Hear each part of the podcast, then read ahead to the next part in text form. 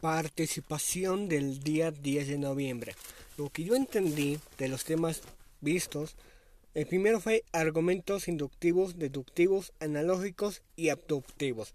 Existen cinco tipos de argumentos en un mismo texto argumentativo. 1. Argumento de la mayoría, argumento de la autoridad, argumento de causa o efecto, argumento por ejemplo o experiencia personal, argumento lógico y razonable argumentos inductivos son una forma de razonamiento en la que la verdad de las premisas apoyan a la conclusión pero no la, no la garantiza.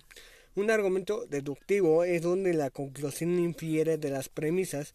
Una reducción es una secuencia infinita de fórmulas de las cuales la última es asignada como conclusión. El siguiente tema fue errores relacionados con los diferentes tipos de argumentación. La equivocación. El uso de ambiguo de un término. Falta, confusión, reunión errónea de términos, a veces por el mal uso de signos de puntuación. Falsa, dislusión. La inadecuada separación de los términos. Falso absoluto. Aplicar como absoluto algo que es relativo. La falacia. Aquellos argumentos que suelen parecer válidos pero son inválidos. La ignorancia consiste en la, en la convención falsa de la conclusión.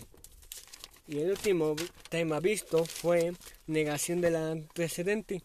Los argumentos de esta forma son inválidos porque la verdad de las premisas no garantizan la verdad de la conclusión. Es la falacia formal que se comete al razonar. Se comete cuando se afirma que si una consecuencia sigue una premisa, entonces, si la premisa es falsa, también la consecuencia